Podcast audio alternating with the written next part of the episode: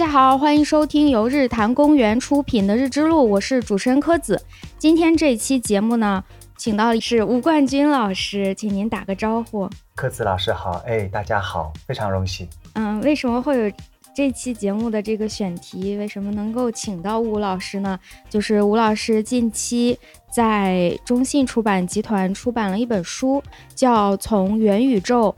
到量子现实，副标题是迈向后人类主义政治本体论，而这个名字还挺长的。然后像像我这样没有什么哲学物理基础的人看的时候就是懵掉了，不太知道要讲什么。但是读完之后，我真的是大受震撼，学到了好多好多东西。所以，哎呀，能够请到吴老师，真的太开心了。我也很开心。嗯。向大家介绍一下，吴老师是华东师范大学的教授，政治与国际关系学院的院长，以及有一个研究院叫做起点政治研究院，吴老师也是院长。他的主要研研究的领域呢是政治哲学。然后我们今天就是想主要从这本书出发，但是我们不会复述这个书的内容啊，就是从书出发探讨一些跟元宇宙啊、量子物理呀，包括请吴老师给我们讲一下何为。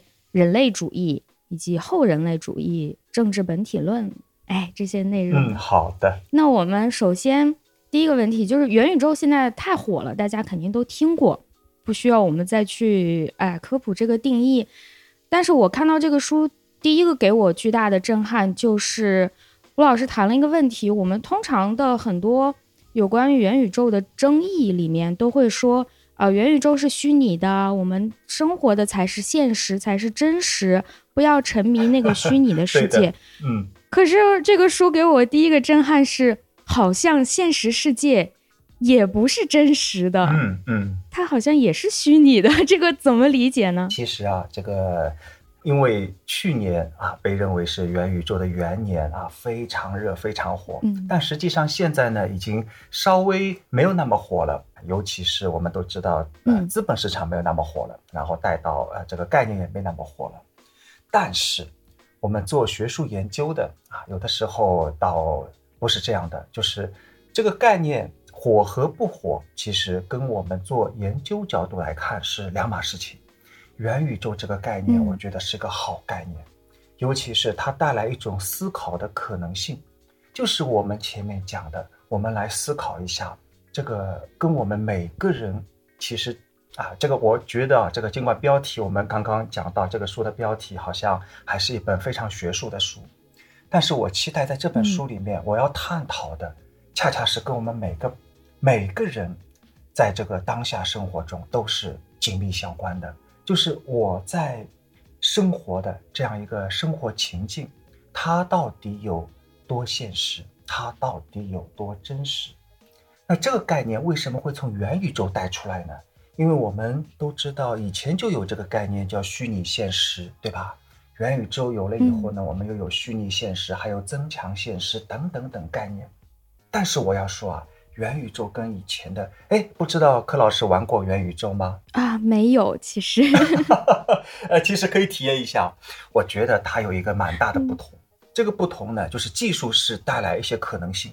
尽管我们可以说现在技术的出于啊那个当下技术的某些啊算力的限制啊，或者说软件的现在的一些限制啊，可能这个玩的哎还没有像当年他当时说。只有想象才是你的这个边界，对吧？他这个当时那个口号非常厉害，在元宇宙里面，对吧？你您怎么想象，应该都都能够怎么去体验，可能离这个距离还很遥远啊，在技术上面。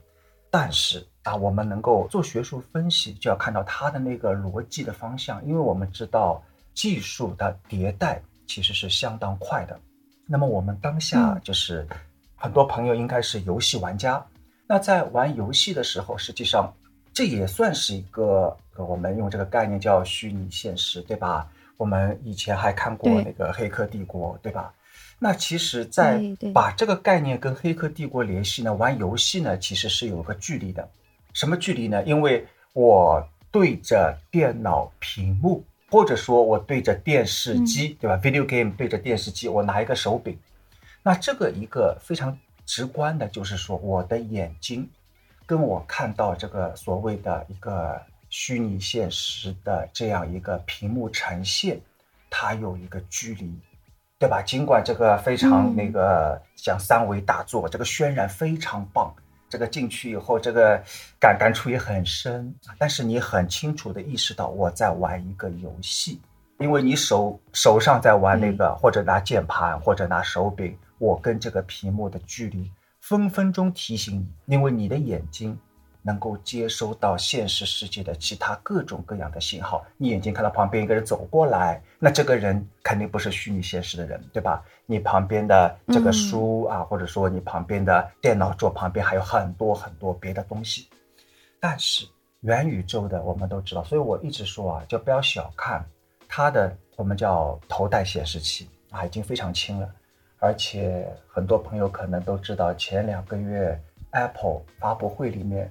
他谈到，他马上要推出一个叫 Vision Pro 啊，Vision Pro 这个头衔，其实你只要去看一下它的那个技术参数，其实是非常，当然现在还没上市啊，到明年据说是说是明年年初啊，但我们认为可能还没有明年年初还上不了。就这样一个产品，就让我们能够其实有很多的期待了。当你戴上头显的时候，有一个什么不同啊？其实人。啊，很多感官，对吧？视觉、听觉、这个触觉、味觉、嗅觉等等。但是其实人的视觉是在所有的这个感官其实不是平等的。就对于我们人来说，其实视觉占据百分之九十几的重要性。那头显做到一个很重要的一个点，它把你的视觉全包裹。就是我们现在面对着一个戴上头显跟那个屏幕的差别，就是我直接就是在这个里面了。所以我们一直会听到元宇宙里面会说一个词叫沉浸感，沉浸感，沉浸式体验。这个沉浸式实际上做到了一个，它不再让你还有机会能够眼睛的眼角的余光。哎，我看到哦，原来旁边啊，你的妈妈在跟你说话，或者说旁边另外一个人走过来，而是说他把你的视觉全部整合在了另外一个我们叫发光的世界里面。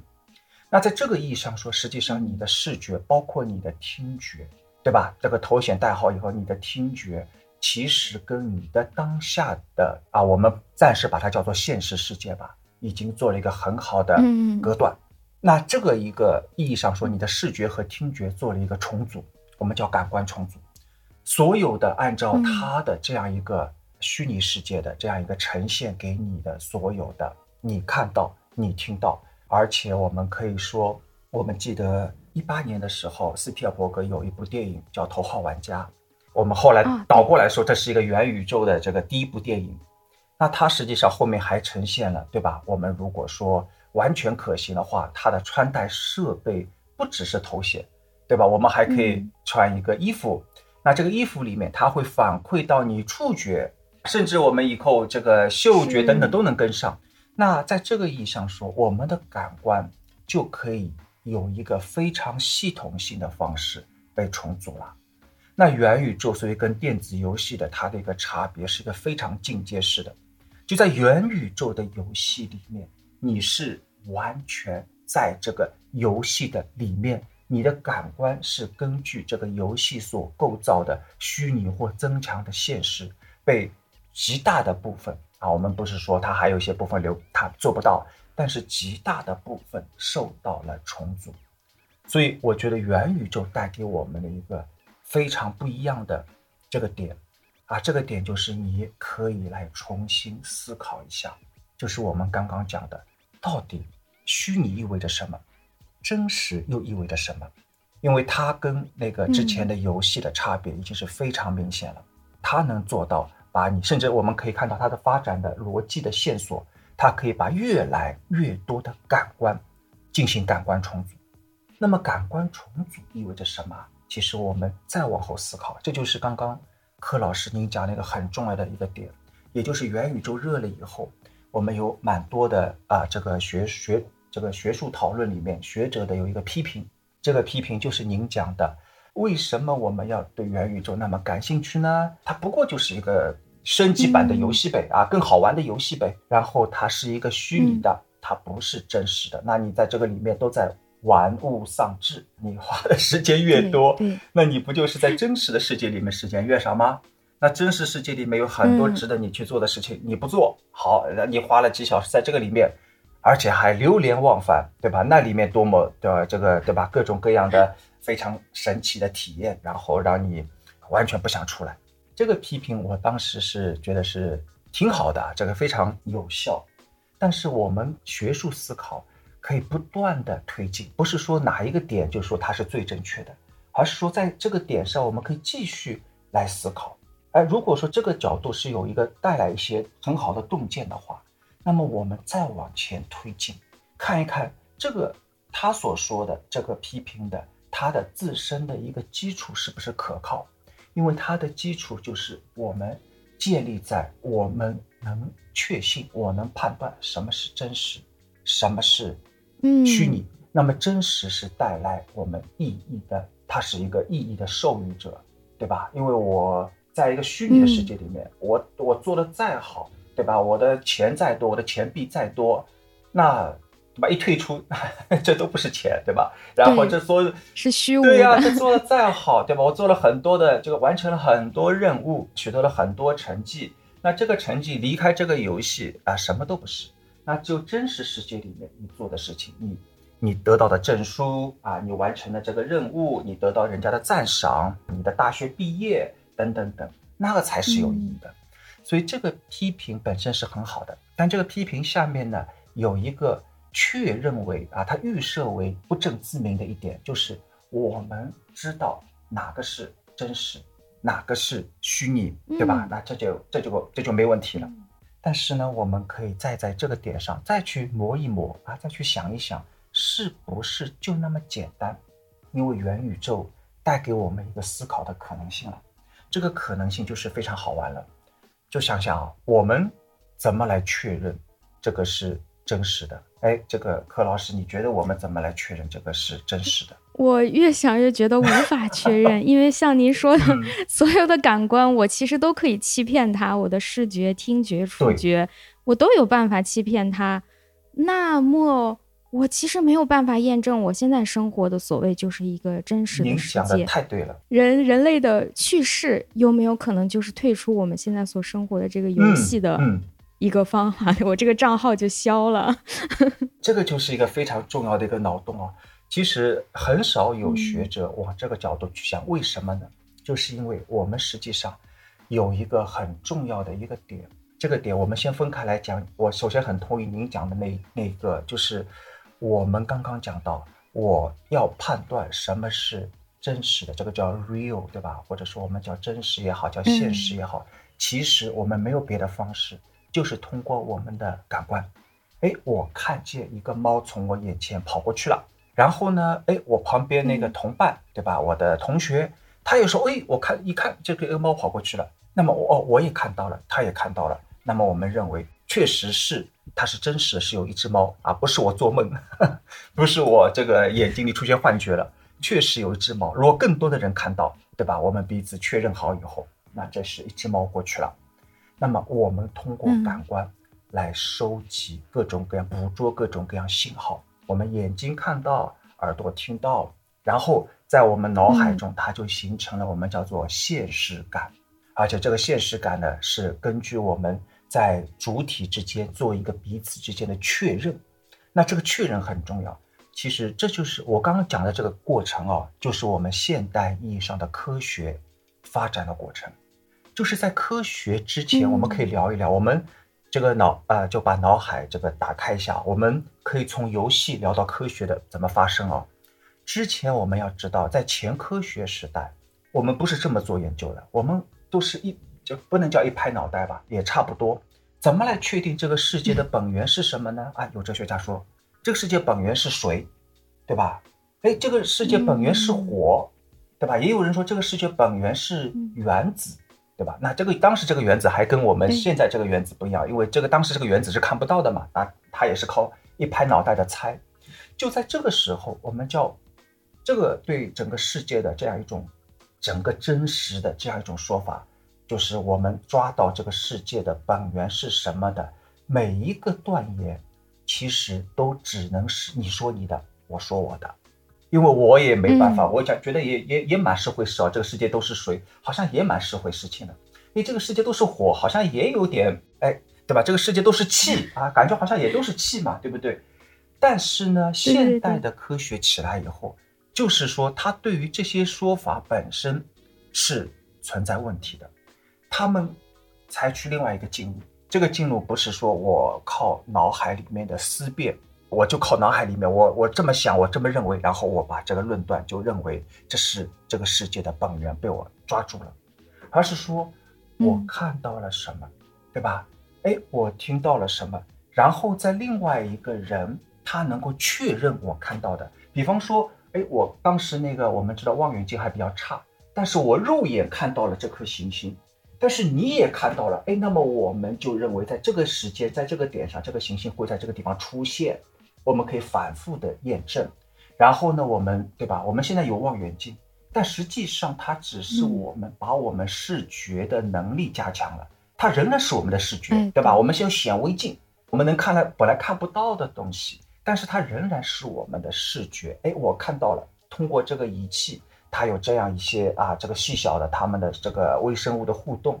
然后呢，另外一个环境，它同样这个设备也能看到这些微生物，或者同样也能看到哈勃望远镜，同样也能看到这个天体运动的方式。那你看到它这么动，我看到它这么动啊，我们彼此之间互相确认了以后，那这个东西就是我们把它称为叫科学的知识。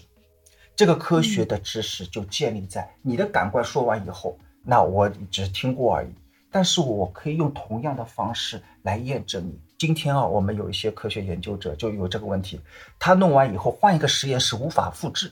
哎，你说你是超导对吧？对我再换一个实验室，那这个我们就怀疑，哎，不能说这个 现在最热的话题，对，我们就有点担心这个是不是一个突破，因为我无法来重复你的实验啊，我无法重复你得出的经验性的观察，我们就叫做经验性的观察。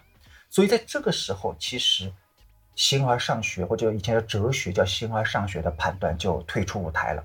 因为那个是你一拍脑袋的，你说这个世界本源是气，哎，我们这句话是无法进行重复来观察的，验证哎，来验证的。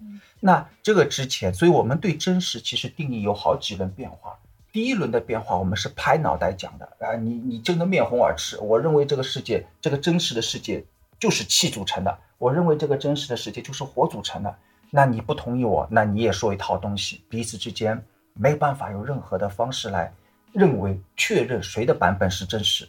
那现在我们可以用这个方式来说，哎，这个什么是真实的？哎，你也看到这个彗星啊，这么方式过去，我们计算的，你计算的方式跟速度跟我计算的，我观察到的，最后我计算的方式彼此是匹配的，甚至是我们在一些实验的环境里面，你看到的这个现象，我能在我的这个相同的环境里面是这个现象是重复可以制造出来的。那这个意义上说，我们把它称作为真实的。但是这里有一个很关键的点了啊，这个有点烧脑啊。这个我们听我们的这个播客的朋友，大家一定要听一下。这个就是有一个重要的人物，我在书里面也把它作为一个很重要的人物推出的，叫做康德。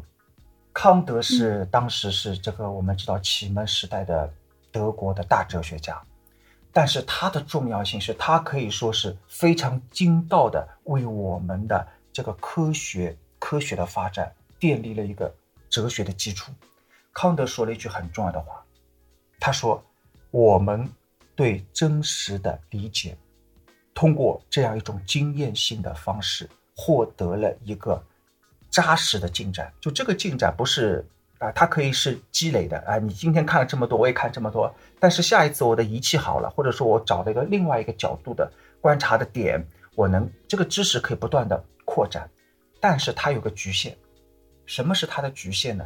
就是它仍然依赖于它无法摆脱我们人的感官。就实际上，我们描述的、所有科学描述的是我们感知到的这个世界，而跟这个世界的本身，它有一个词，这个词很高大上啊。这个我们有的时候要说一点学术术语的，以后你也可以把这个术语说出去，这个很高大上，但是它很学术。他说叫物体自身啊，或者我们简单叫物自体啊，它叫 things in themselves。就是这个英文很简单，就是事物在他们自身的那个状态，我们是抵达不了的。我们看到，我们描述，我看到这是红色的，我把它描述出来。另外一个人也看到这是红色的，把它描述出来。但是我们知道，我们跟这个，因为我们只是通过我们的眼睛，我们知道我们眼睛有很多东西，其实包括紫外线，有很多颜色是看不出来的，甚至包括我们每个人的眼睛。你说这是紫色，我也说这是紫色，我们无法，其实无法。我们只是通过语言在确证，就你真的看到这个东西的它的物体自身到底是什么，我们仍然无法。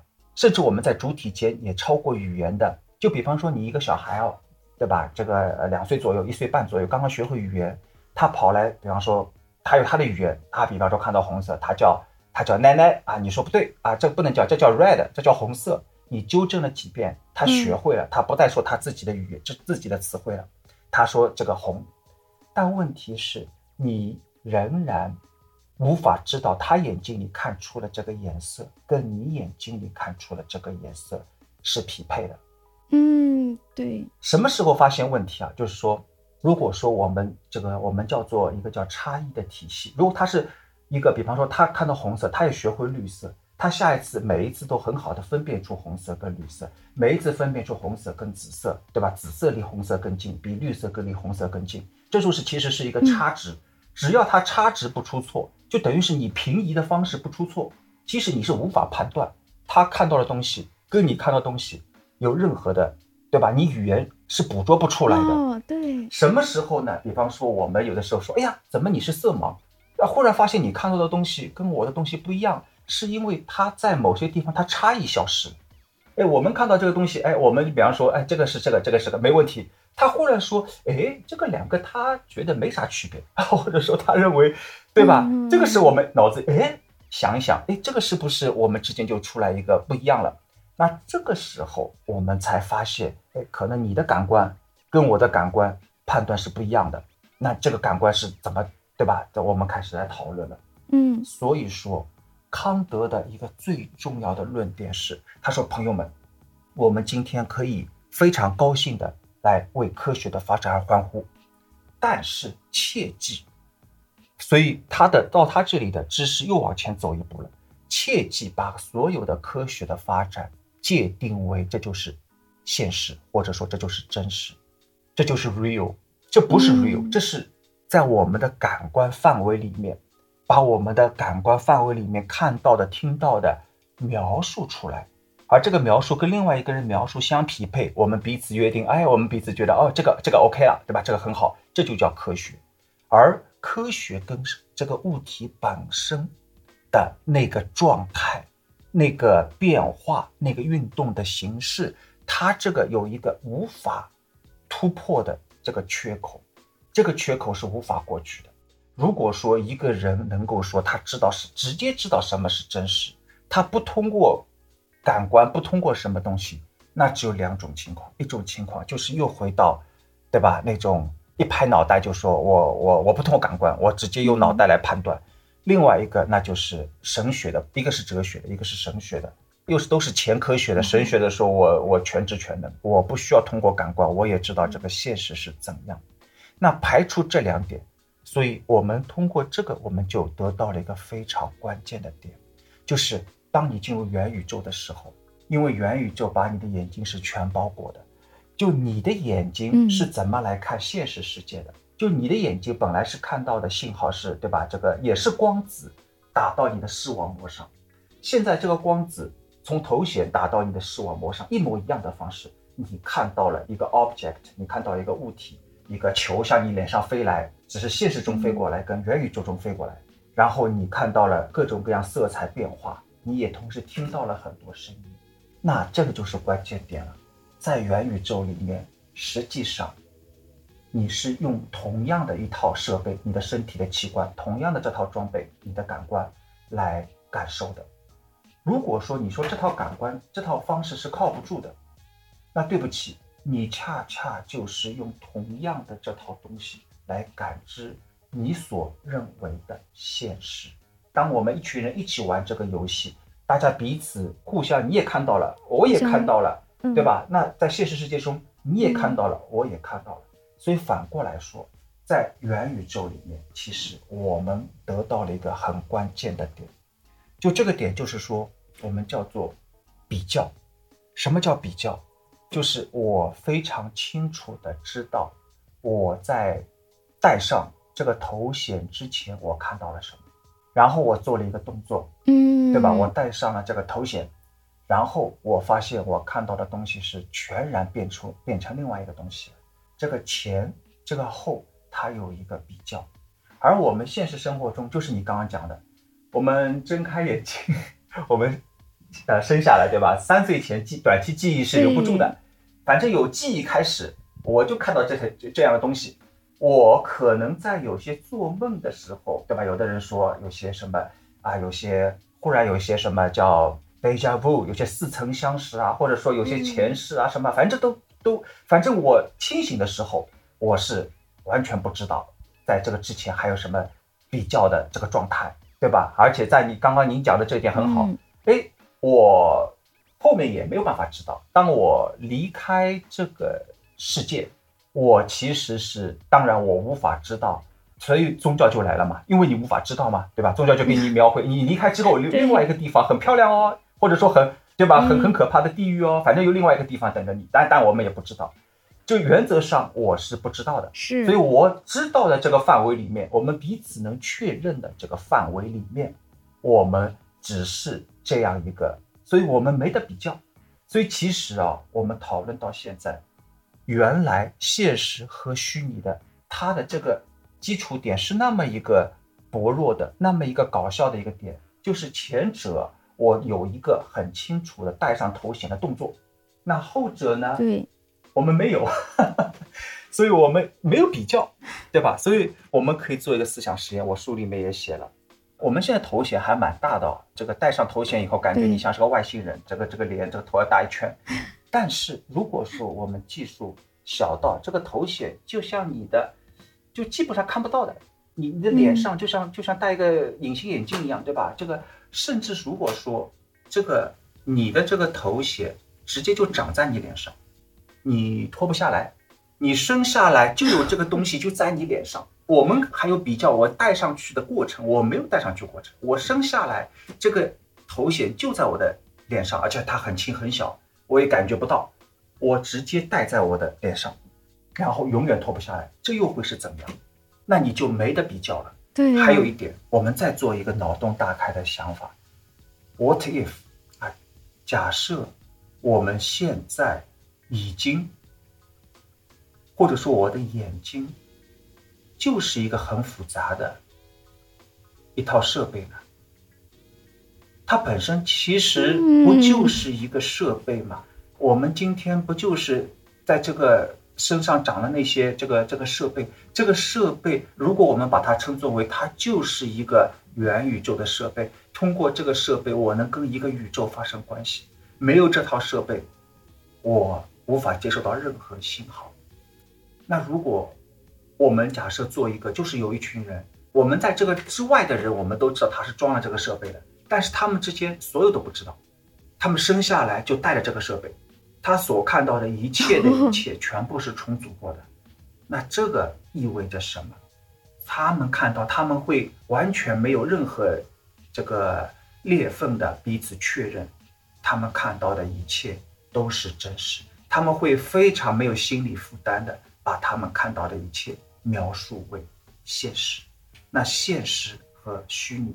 所以有的时候细思恐极啊，对呀，我们其实无非就是有这么一个变化。我知道我戴上过头衔，跟我没做这个动作，或者在我有意识之前，反正我睁开眼睛的时候，到我再次告别这个世界这段所有这段时间里面，我没有比较。嗯，黑客帝国里面那样的场景，你讲的婴儿从生下来就插，对，就插着那个管子。这个电影的恐怖就是。它是可以对应到每个人身上，所以这个电影我们说啊，这个从当时是呃上个世纪了，对吧？九几年的电影，但这个电影的意象非常厉害。它是意味着什么？它意味着当时是那个人是他是做程序员的，他有机会接触到一些所谓的黑客里面的讨论的话题，然后他还是不相信的。他什么时候相信呢？就是有一个家伙说说你你就闭上眼睛，你就你信信不信我？你信我的话，你就吃下这个药片。然后昏迷掉一段时间，他再睁开眼睛呢，他开始有比较了。这个环境跟他之前的是完全另外一码事。他不再是高楼大厦，呃，二十世纪的世纪末的这个。美好的城市，而是一个东西像吃的都是鼻涕一样的东西，那这个是有比较性的，所以他非常坚定的认为，我之前的是一个叫矩阵也好，是一个虚拟现实，而我现在为了一个真实啊，而再去再去战斗也好，再去啊，因为他的生活的意义就是要有，就是我们刚刚玩游戏那个逻辑嘛，就那个再好不过是一个游戏啊，那个牛排再好吃，那个是假的。对吧？所以我真实再糟糕啊，鼻涕天天吃鼻涕，那 对不起，我的生活的意义是靠这个真实来赋予的，所以他就选择了跟那个所谓的真实世界在一起了。然后他为了这个，所以拍了四集嘛，跟这个虚假的世界打天打地，哎，这个就很好，很有意思了。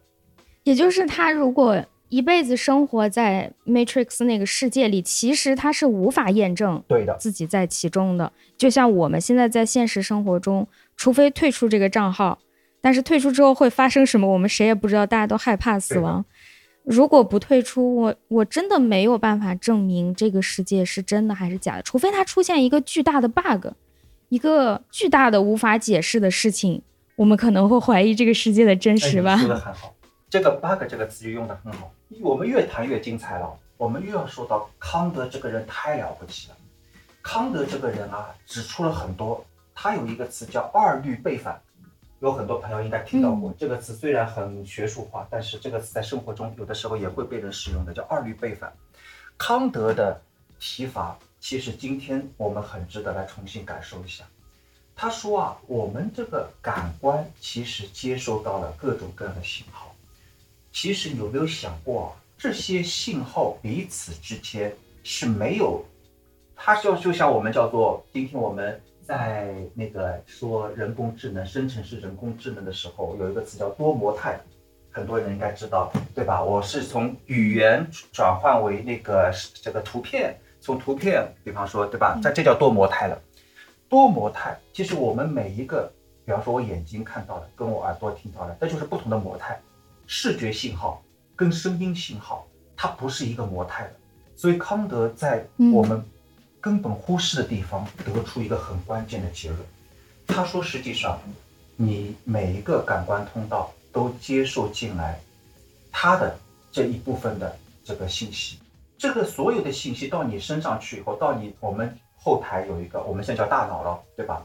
当他接收的时候，他其实是接收到一堆各自。零散的、各自不成体系的信号，你眼睛里看到一些东西啊，一些东西在在动；你耳朵里听到的是另外一些信号，而你可能还有嗅觉，可能还有同时也在参与，他又给你捕捉到一些什么味道啊，一些什么东西，包括你的体感，实际上是零碎的，我们叫做 fragments 啊，都是一些碎裂的一些信号、碎片。嗯，但是他说人的这样有一个他的一个。还有一个官能器官，这个器官不在前台的，所以他又用一个很高大上的词啊，这个词你记也好，不记也好，它叫鲜鲜艳的统觉，统是这个统领的统啊，统合的统。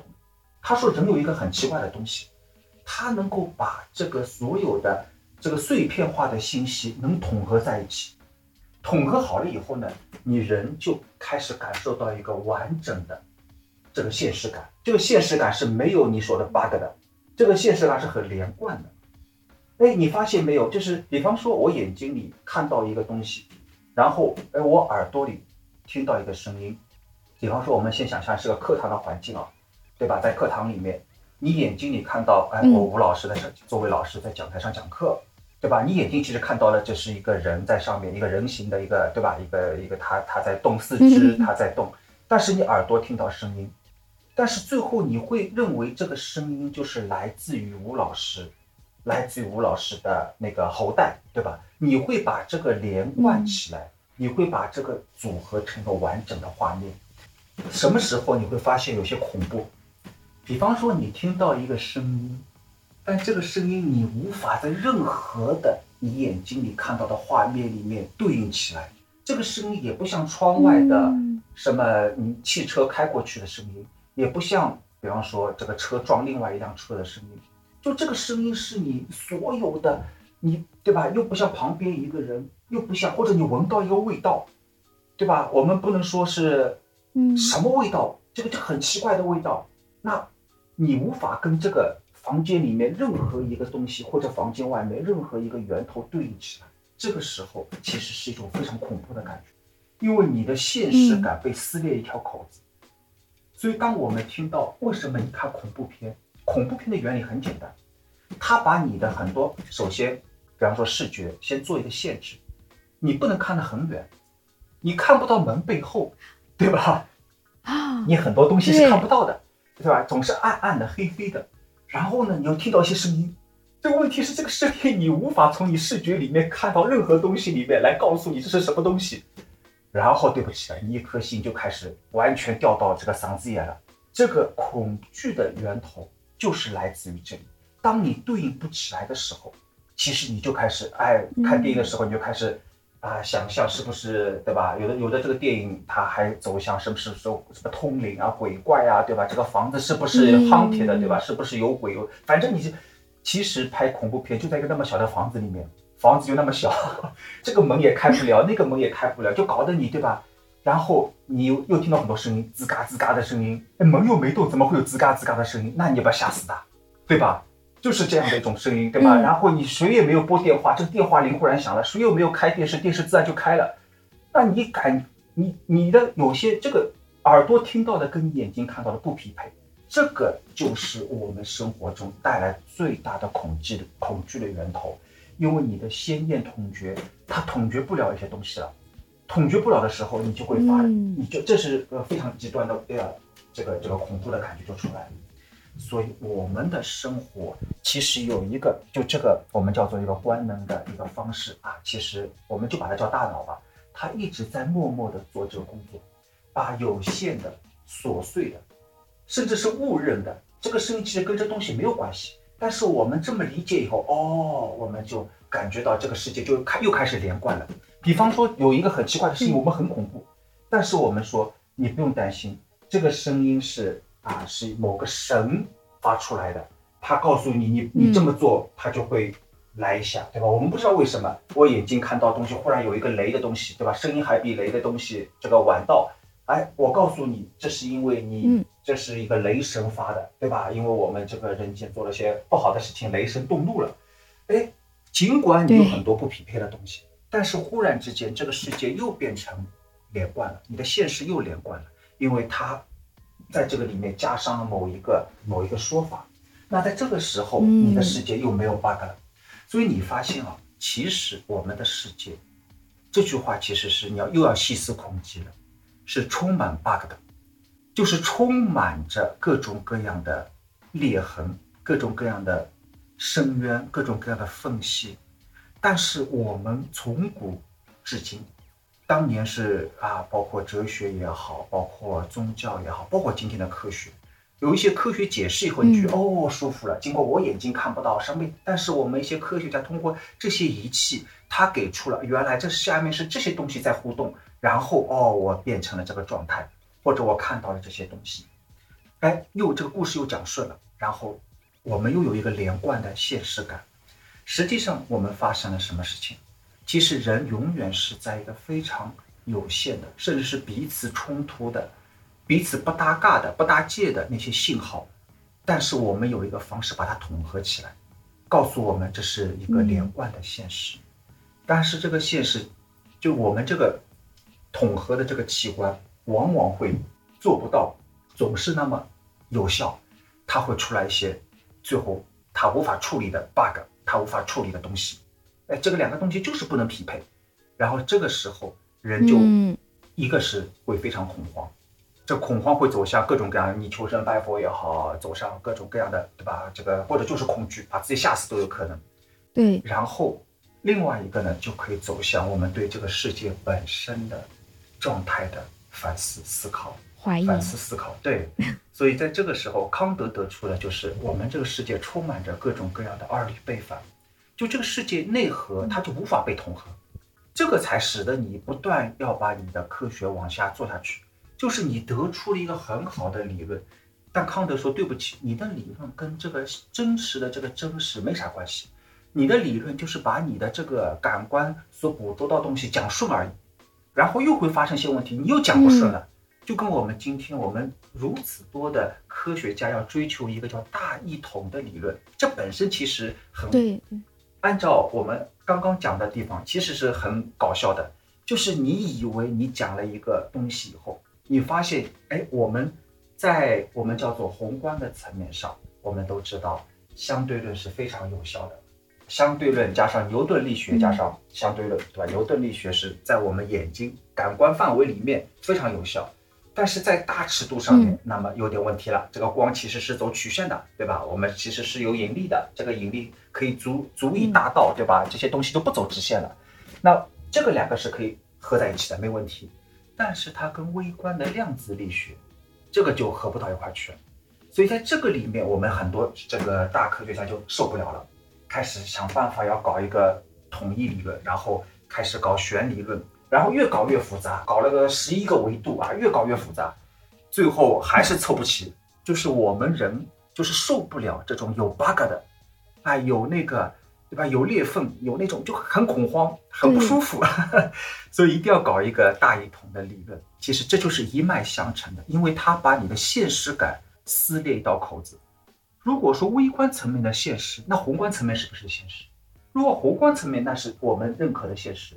那到微观层面，那就不是那么回事。那我们人不要撕裂了，对吧？所以我们就没办法，我们就一定要搞一个大一统。但问题是，这就跟康德的讲的先验统觉的方式是一样。我们人啊，就一直在做，我们一定要想办法把这个确认它是现实，它是现实。那么我们，我这本书，我们把这个思考完全逆转个个。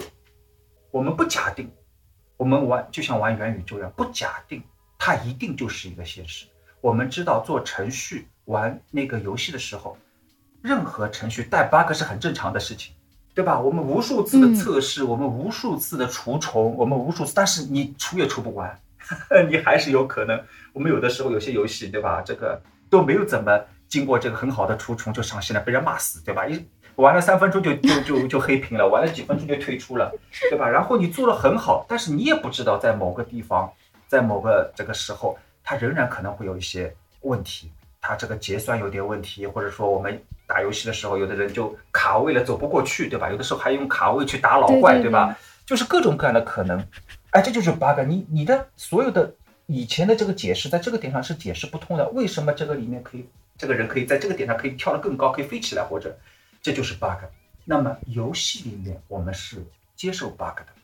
但我们现实生活中，我们是不接受 bug，以至于科学家都想尽这个办法，绞尽脑汁来做一个其实是徒劳无功的大一统。那这个实际上归根结底就是我们讲的，它最下面那个点，他没有去怀疑。这个点就是我们的预设，我们想尽一切办法，就是要做一个，其实认可一个，其实本身是就像你刚刚说的，无法被认可的。无法被有任何方式来认可我们这个世界，百分之一百、百分之一百二十，就是最真、最真、最真的那个真实。如果说我们有这个反过来思考的那个点的话，其实很多东西我们完全可以用另外一个方式来解释。如果它本身，那我们康德就非常尖锐的一个思想家，他是可以承认这个世界存在。二律背反，二律背反就是一个 bug，因为从这条路过来跟从那条路过来，两个方式，两边都能讲得通，但是他们撞到一块就讲不通。就像你从相对论过来，这条路过来你是能讲通事情的，从那个量子力学过去也能讲通的，但是他们撞在一起的话，这件事情就就变成了一个讲不通的，它就是要背反，就是 paradox。那我们这个世界实际上是充满着 bugs，是充满着。各种各样背反性的事情，那我们就是要承认这个世界本身也不是所谓的真实，它只是我们感受到的一个世界。对，要要把这句话说的更加那个 妥当一点，就是我们只能说我们能描述，我们通过感官啊，我们用语言来描述啊，因为不描述就没法交流了嘛。你不能说你你什么拈花一笑，我也不知道你笑什么了，你要描述出来，我也要描述出来，而我们描述的跟描述的在彼此匹配。那么实际上，所有的我们人的这个世界打个引号，我们在人的这个世界里面。我们是可以交流的，但是问题是，它跟越出人的感官、越出语言的边界的那个世界，对吧？当我们人，我们这人的感官是很受限的。那个苍蝇看到的，对吧？这个世界，它的它能看到很多红外线，看到紫外线，蜜蜂也能看到。所以蜜蜂看到的花的颜色，跟我们看到花的颜色是不一样的。对吧？我们的限制很明显，我们都知道我们的限制很明显。我们在这个限制里面，经过我们不断加仪器，对吧？加了仪器以后，我们也能打个引号看到红外线了。加个仪器，我们能看到什么东西了？但是我们都知道，那我们现在只是把我们的感官拓展到加上仪器而已，对吧？我们仪器还可以发展，对吧？还可以看得更远，可以看得更细，可以看得更多。但是在这个范围之外，我们仍然。所以，我们所说的这个世界，我们所说的这个一切，只是在这个范围里面。那如果我们对这个真实的真一定要强调这个真实的话，那么我们只能认可我们所谈论的这个世界，其实已经是深加工以后的虚拟现实了。什么叫深加工？就是我们有背后有一个感官里面统合感官的，叫先验通觉。它在深加工，嗯，对吧？然后我们还有各种语言的东西在深加工，比方说我们啊曾经为这个世界里面加了很多龙王啊，对吧？什么妈祖庙啊，对吧？现在把这些都拿掉了以后，我们又加了很多别的东西，因为有这些概念在背后，所以我们这个世界是能够蛮现实感蛮强烈的，对吧？我们大家可以认为它很真实的，但是把这些概念一个一个都踢出去以后，我们又开始恐慌了。我们又开始碰到一些 bug 以后，我们又开始就愣住了，我们又不知道该怎么办了。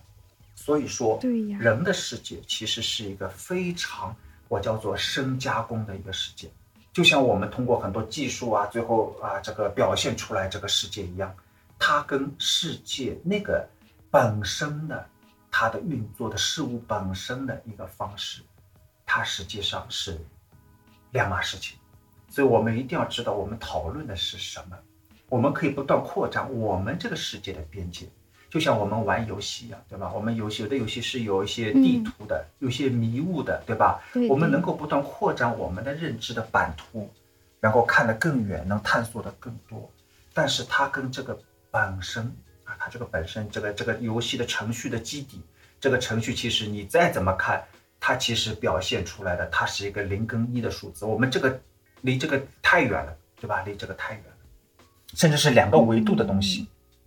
我当时看这个书，看的就是后背发凉，就像看恐怖片一样。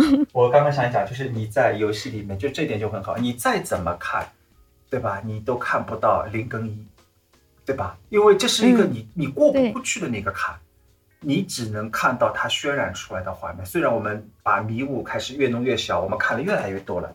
但是你没法看到这个世界最后是哎林更一啊，或者说这个程序跟那个程序，这个参数跟这个参数，所以只有在这个世界的外面，但是我们又走不到这个世界外面去，就是就像任何一个游戏玩家在这个玩的那一刻，在这个里面探索的那一刻，他是只能用他看到的东西，对吧？用他互动过的东西，这些东西他是有体验的。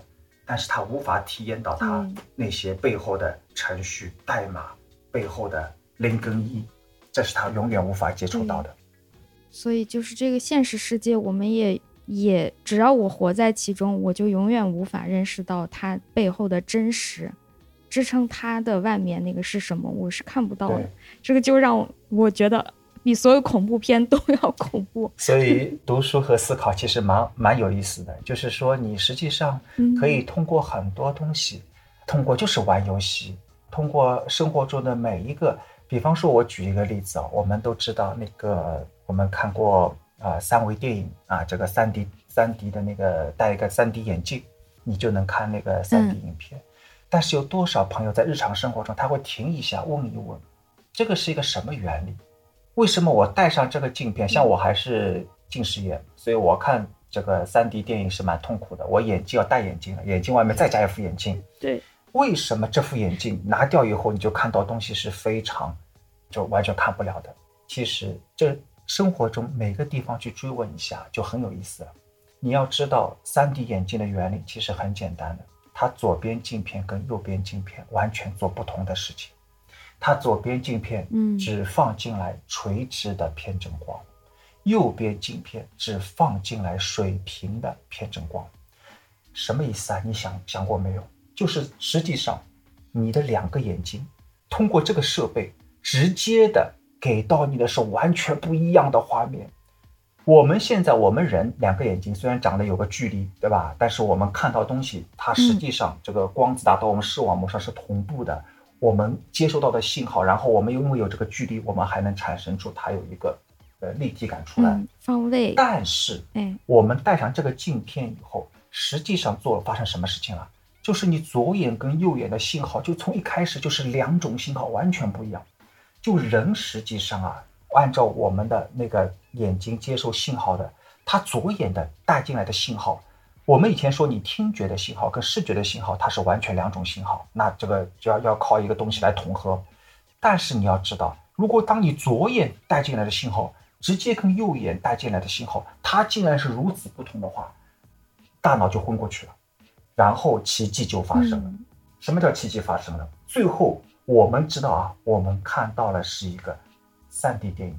这个怎么出来的？这个就是在后台，这个叫鲜艳统觉的，他是最最鲜明的，让自己暴露了出来。他做了一个深加工，他知道如果这样的话，一个人要昏过去的，那他就变成了，就是在他的转换之下，竟然这两个单通道进来的信号完全矛盾的。这直接就矛盾的信号，他竟然被还原成了，转换成了我们看到的是一个三维的画面。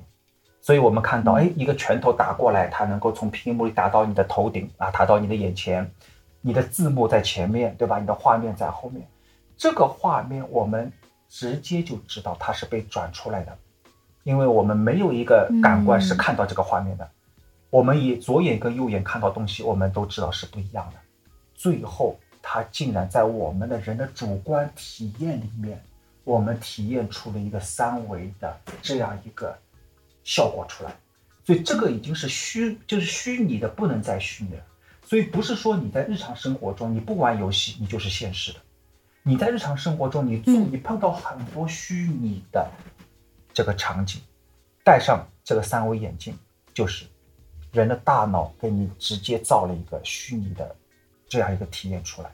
其实我们人很多的这个时候都是由这个深加工的叫大脑来帮你组织的，把你一些你感受到的碎片式的那个体验给你组合成了这个世界是一个完整的连贯的。我们刚刚一直没讲量子力学啊，我们其实知道量子力学这个量子是什么意思啊？这个量子就是告诉你，这个世界其实最后它是有一格一格或者一粒一粒的，它不是连续的。但我们这个世界是连续的，对吧？我们所有体验里面，我的手，哎，我在跟你聊天的时候，我手挥一下，实际上我的手是可以在每一个，对吧？可以无限细分，它走过了之间的每一点，这是个连贯的动作。但这个只是因为我们的感官太粗糙的。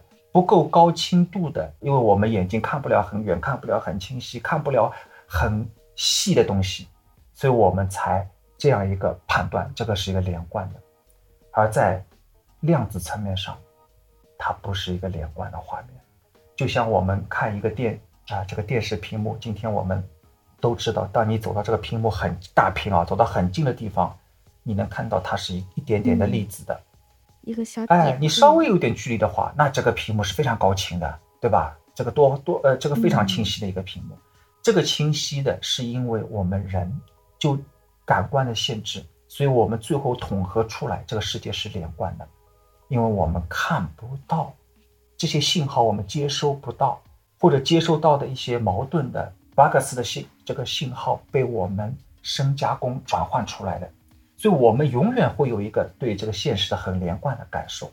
但是这个感受本身是一个用非常虚拟的、非常深加工的呈现，呈现在我们的眼前，所以我们实际上是可以不断的去思考，为什么有的时候一件事情非常 make sense to you，这个时候你反而要想一想，为什么这个事情就那么溜，这个故事就讲的那么的溜，它是有哪些操作，最后使得这个故事你没有任何的。疑虑点没有任何的。你当你看一个励志故事，当你看一个啊，我们不能说啊，就是现在叫心灵鸡汤也好，他这个故事讲的很溜很溜，这个汤喝下去，感觉你这个就喝到喝舒服了，你不需要喝任何另另外一口别的东西了。这些时刻，所以我们一定要带来一些思考的一些洞见。经过我们前面讲了很多物理学的、哲学的很多大的一些这个对这个世界的理解，但是到我们日常生活中。它无非就是让你有一个我们叫做真正的批判性的这样一些思考点，不是随便去批判东西，而是说，当你看到一个东西，它带到你面前的时候是如此的没有任何的我们叫粗粝感，这个完完全全这个已经是，那你要知道它一定是深加工了，就像你吃食物一样，对吧？一个食物是，那你知道什么是是深加工的食物，跟它直接。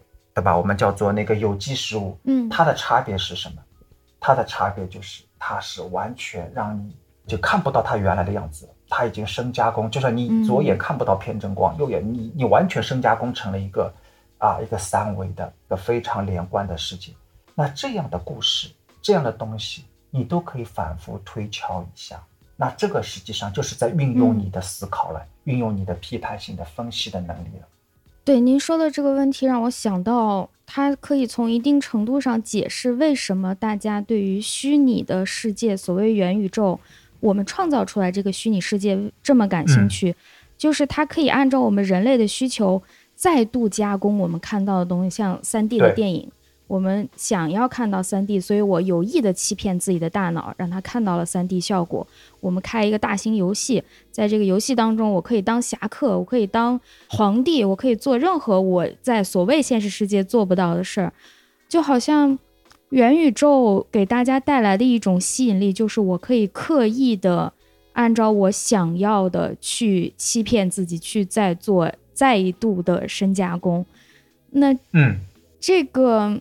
给我带来的疑惑就是，比如说像《黑客帝国》这样的电影，像您刚才讲的，呃，尼奥在知道自己其实，在虚假的世界当中之后，他毫不犹豫地选择了真实世界，他宁可吃鼻涕。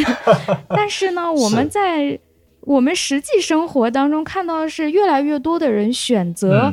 走向了虚拟，哪怕他知道那个是虚拟，他会花更多的时间沉迷网络。这个非常好，这个您这个点是 点到了，就是你看啊，我们来对比一下那个，我们刚刚前面讲了那么多，其实就破除一个执念，这个执念就是我们认为当下我们彼此确认过的这个，就是我跟你现在的处在这样一个，对吧？尽管我们没有面对面，但是我们仍然处在一个我们共同认为的现实世界里面。嗯。我们先破除一个执念，就是一定认定这个要比所有别的版本更现实。啊，我们先把它破除掉。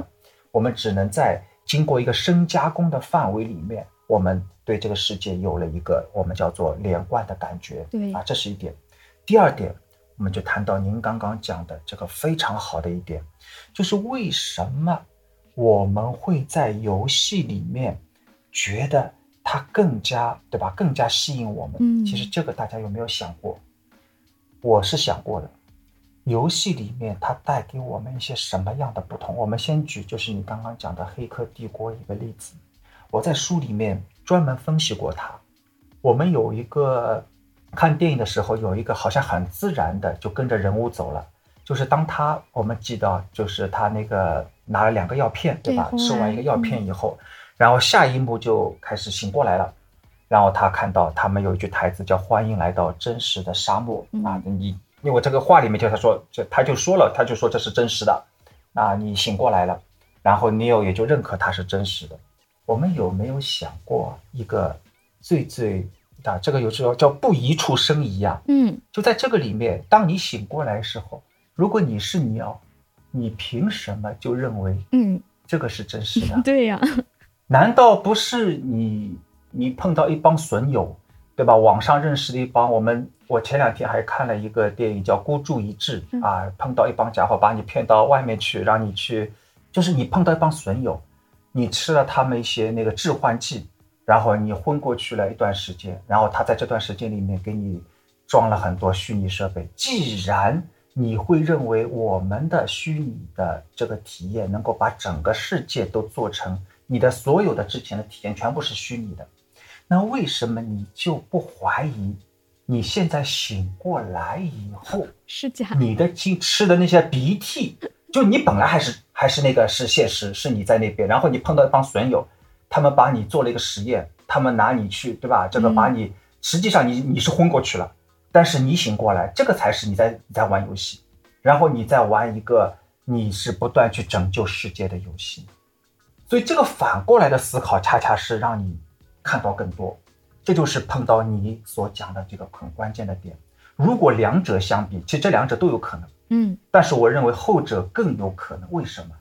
因为你要知道，在前面世界里面，他只是一个 nobody，他只是一个编程的程序员，程序员之一，无数个程序员之一。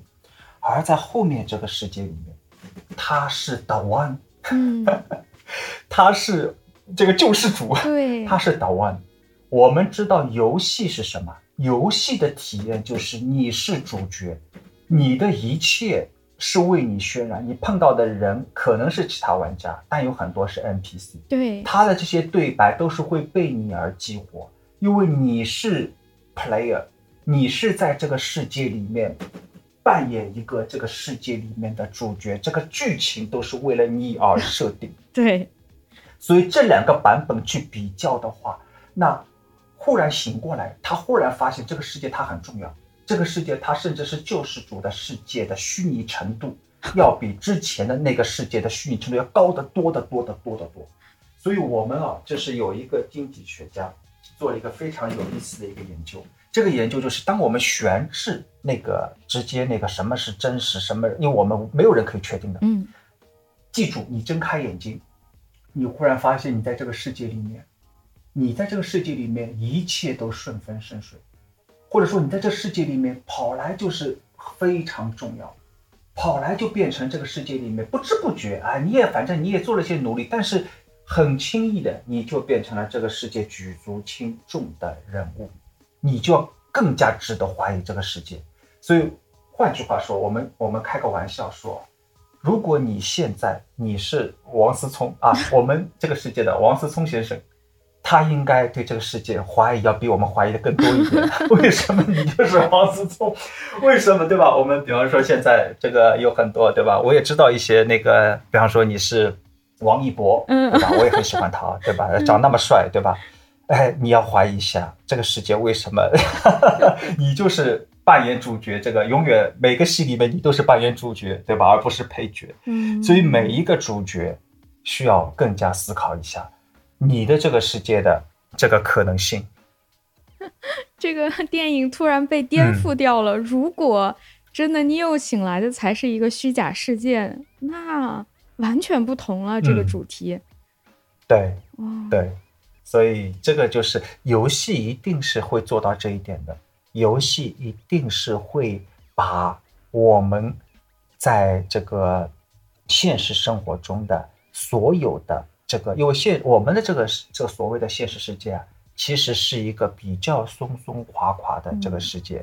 比方说，它有挑战，但是它挑战来的不是一波接着一波很剧烈的。对但是你当你玩游戏的时候，你就知道，对吧？嗯。这个其实是非常密集的。啊！这个怪物打刚打过去，还没来得及休息，就另外一个怪物扑过来，它其实是把你的所有的高潮也加剧了，嗯。所有的挑战也加剧了，所有的东西都密集化了，所以游戏会很迷人，嗯，让你停不下来。对，确实啊你听，因为你没有机会躺平啊，对不对？你一躺平，后面一个你你，比方说你玩俄罗斯方块，你不能躺平啊，你 你躺平就堆起来了，对吧？你就不断的得得换，你这个世界永远处于一个我们叫做剩余时间的这个世界。我们这个世界天上也会掉点东西下来，对吧？下酸雨下什么，我们总觉得还有明天，还有这个还不重要，不不会明天就天垮了。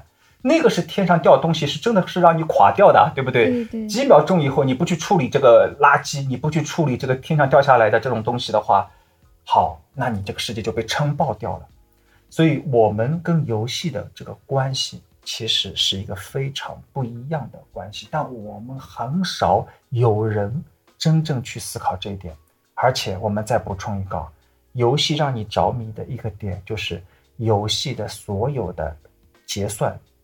它是直接的，嗯，就是只要你做了这件事情，实际上你就能拿到相应的报酬，对，或者获得相应的成长。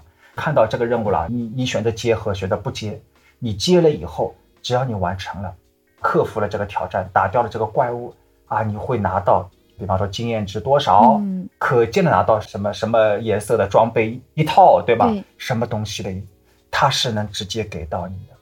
而我们这个世界又是松松垮垮的，你也领了这个任务，对吧？你也把这个都很辛苦的高考都考出来了，大学都读完了，发现哎呀，我找工作找不到了，嗯，这个不对呀，对吧？这个不是说我读完以后不就是应该是 对吧？这个是任我找工作了嘛，对吧？嗯，好，所以这个意义上说，所以游戏能让你着迷的那个点，就是它是计时结算的。那我们这个世界的它也会结算。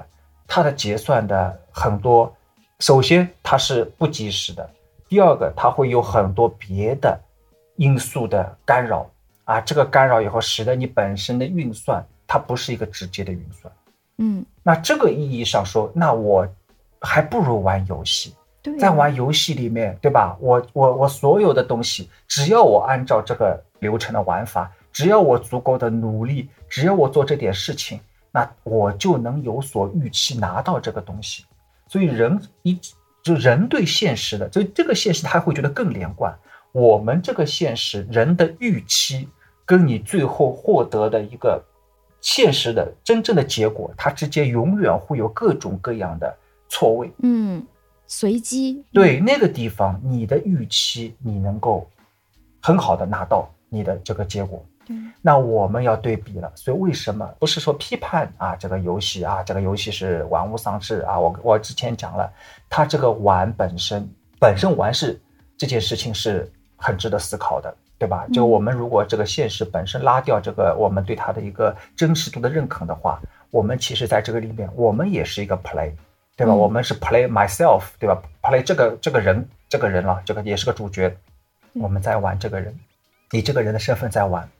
那关键是什么呢？游戏跟现实生活的一个差别，就是游戏能够非常好的，或者非常它的这个程序的算法是相对来说非常简单明了的。这些事情做了以后，你会认为，如果你没有拿到这个游戏是有 bug 了，嗯，我都做完这个任务了，我回过回到那个 NPC 那边，他应该交付我的东西，他没交付，对。他应该说好的有一套装备，他不给我这装备的，我是可以认为这个游戏是有 bug 了，嗯，对吧？这个是有问题的。但现实世界，我做完所有东西，结果我去到最后去交任务的那个人，那个人没有给我这个东西，嗯，然后我还要认为这个可能还真的是个生活的常态，嗯，对吧？所以这个两相对比的话，所以很多人会选择玩游戏。是因为游戏里面反而他做了很多这个 bug 比较少，嗯，而我们现实生活中这个算法它最后其实会有很多的我们感觉到的被打断，感觉到的不连贯，我们感觉到的受不了。所以为什么我们这个又回到人类学上，对吧？我们会有原始神话、原始包括很发达的高级宗教，嗯，就是在这些地方上。宗教为什么起来？就是我们生活中面对一些 bug，这些 bug 让你很沮丧，让你玩不下去，不想玩了，我玩不下去了，我不行了。然后他说：“哎，我给你一个解释，很高级的解释，你只要用这个方式，哎，这个游戏又重新又连贯了。所以你看它的吸引力，它的魅力即使到现在科学很昌盛了以后，宗教还会在。为什么？因为在科学还没有办法那么好的提供到你的这些怎么使得你的这些 bug 完全消除的意义上，它宗教永远可以提供这些故事。这些故事它讲的比你很溜。嗯，所以我们今天面对的这个世界，一定是从如果我们从这个底层出发的话。我们就获得了一个完全不一样的洞见，甚至之前也是，啊，这个所有的人类文明上曾经有的那些形态、那些事物，你都可以有一个完全不同的观感、完全不同的分析的视角。嗯，那您觉得元宇宙或者虚拟现实继续发展，有没有可能在其中得到的那些经验值结算的那一些积累？它可以和我们现在的这个世界，所谓现实世界互相打通呢？就是也许在未来，我们每个人都有两套生活，一边是在元宇宙里，一边是现实。是的。而且他们是可以互相结算，那也就不存在所谓玩玩物丧志的说法了。对，我去那儿打工也是打工，在这儿打工也是打工。这个就是一个非常好的问题了。就元宇宙啊，它是在我们的。现实生活中，因为我们都很清楚的知道，我戴上了头衔，嗯，所以如果说我们这个世界本身它是一个虚拟的话，它或者或者说它是一个元宇宙的话，那么我们玩元宇宙就是在游戏里玩游戏，嗯，你知道吗？我们有的时候在游戏里面，当我去玩游戏的话，游戏里面可能你跑到一个房间里，这个游戏里面也有个游戏机，你可以拿这个游戏机再玩下一个游戏机，就这叫游戏里玩游戏。因为我们今天的元宇宙跟我们的这个宇宙，它不是一个并平行的关系，对，它是一个一个叫母宇宙，一个叫子宇宙，它是宇宙里面的宇宙，所以这个是不同的。我们其实有很多，我们可以完全设想，比方说，那个我们可以设想有另外一个游戏副本，嗯，就另外一群人，就量子的量子力学里面有一个非常有意思的一个。我们叫假说吧，这个假说叫多世界阐释。嗯，比方说，我们知道薛定谔的猫的实验的时候，当我们打开，对吧？它有可能猫是死的，也有可能猫是活的。当我们不打开，我们只能说这个猫既死又活。这是这个故事我们都知道了。但是多世界阐释说，打开这个盒子，不是你看到是死猫或者活猫，而是说死猫跟活猫都发生了。啊，对，就是只是在这一刻，这个世界其实是两个变成了两个世界，一个世界你是跟一个活猫在一起很开心，嗯，另外一个对不起，哎，你觉得很悲哀，你这个猫养了几年，但是这个猫是死的，嗯，那这是一个世界，但问题是这两个世界是没办法互通的，就实际上它是没有办法你跳到另外一个世界去了，它永远是一个平行的关系。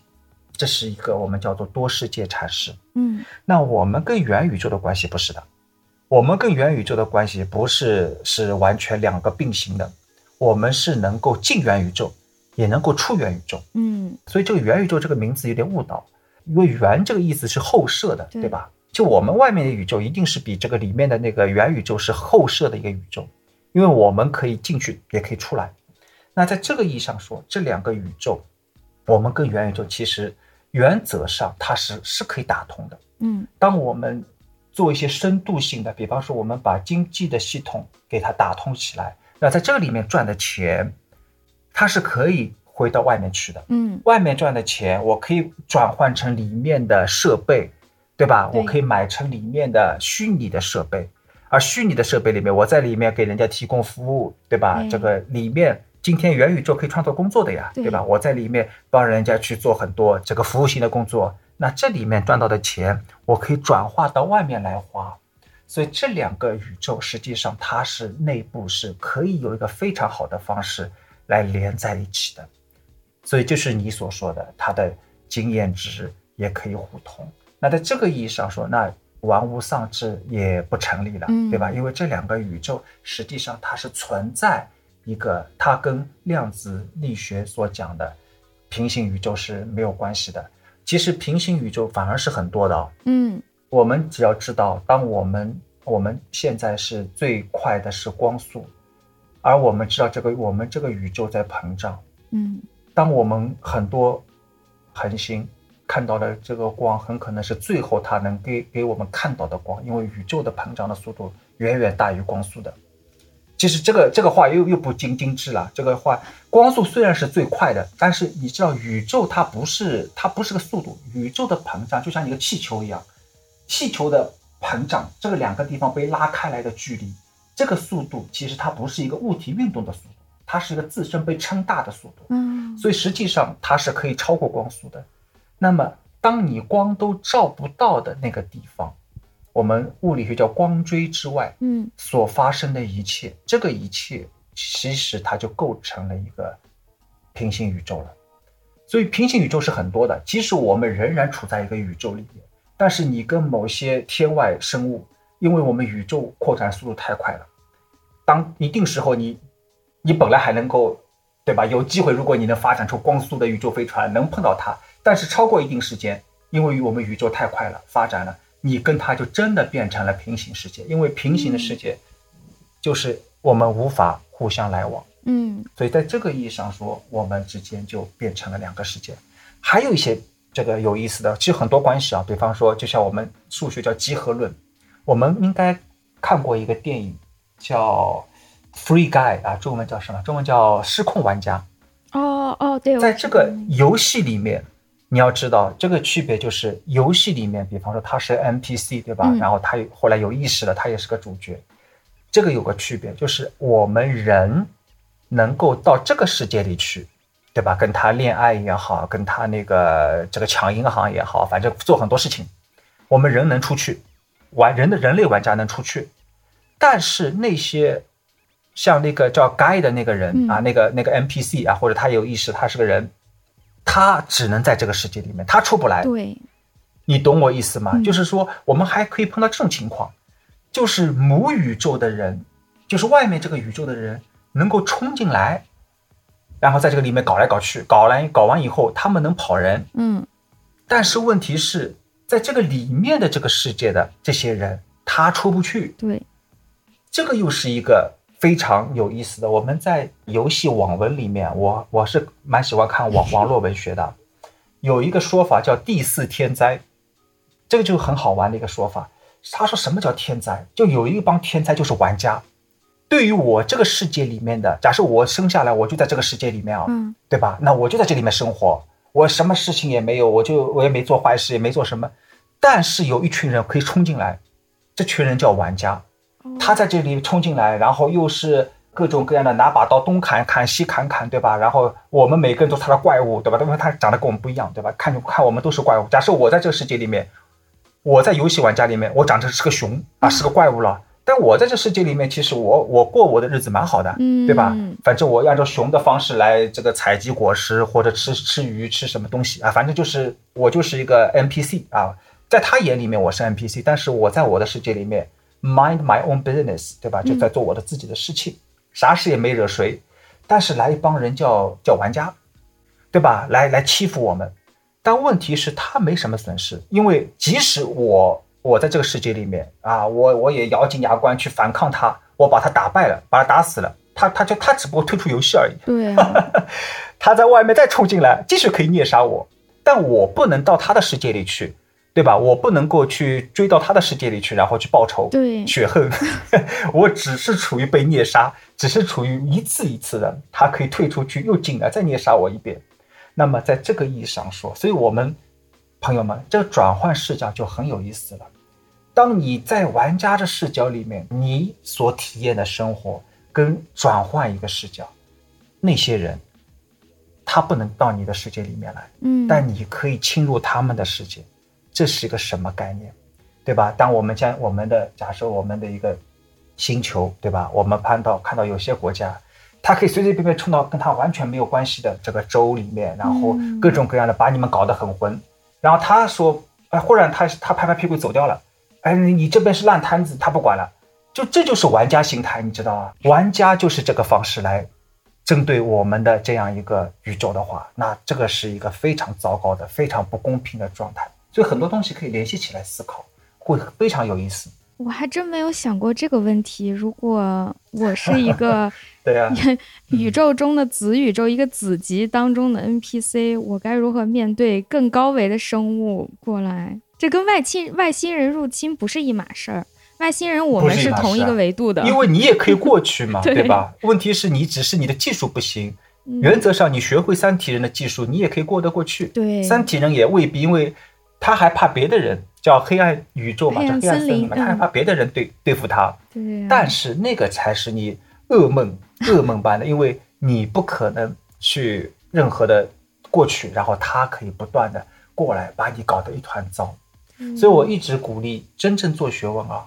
你看我我写的书可能是非典型教授啊，一定是我鼓励同学们去多玩玩游戏，对吧？嗯甚至看网络文学，我都不会是浪 浪费时间。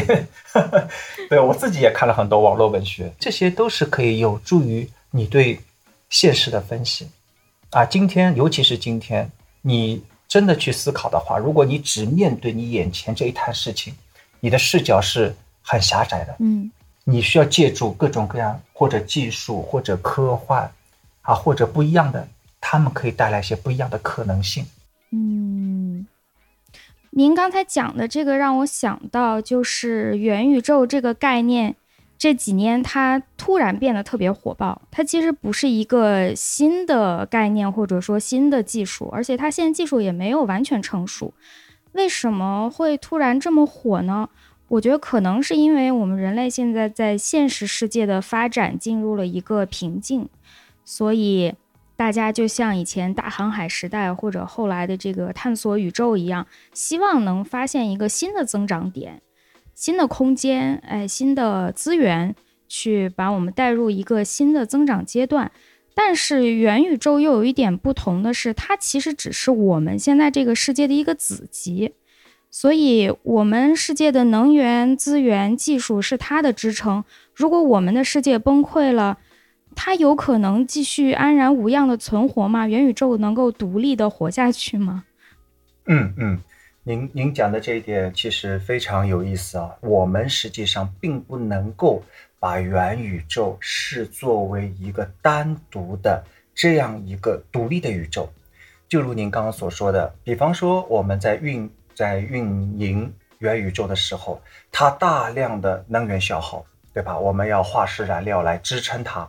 那这个意义上来说，它就跟我们这个世界的整个啊能源消耗带来的，包括新兴层面的生态危机，都紧密相关。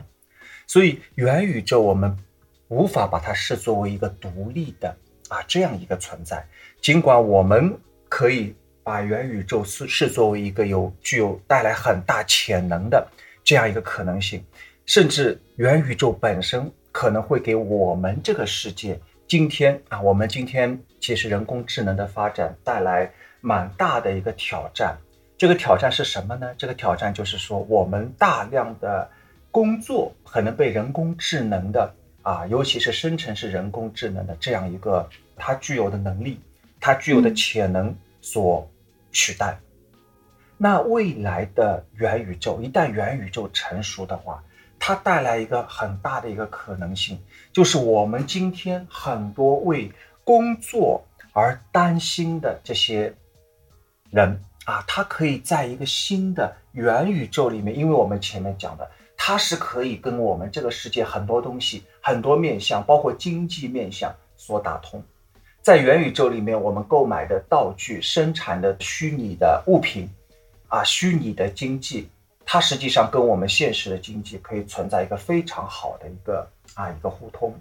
那实际上元宇宙就存在一个非常大的一个我们叫做新的工作的可能性，对吧？这是一个元宇宙带来一个不一样的可能性。所以我们要思考元宇宙的话，我们其实跟现实的我们的一个分析，跟对现实世界的分析，对现实世界的一个甚至是一个批判性的讨论可以结合起来。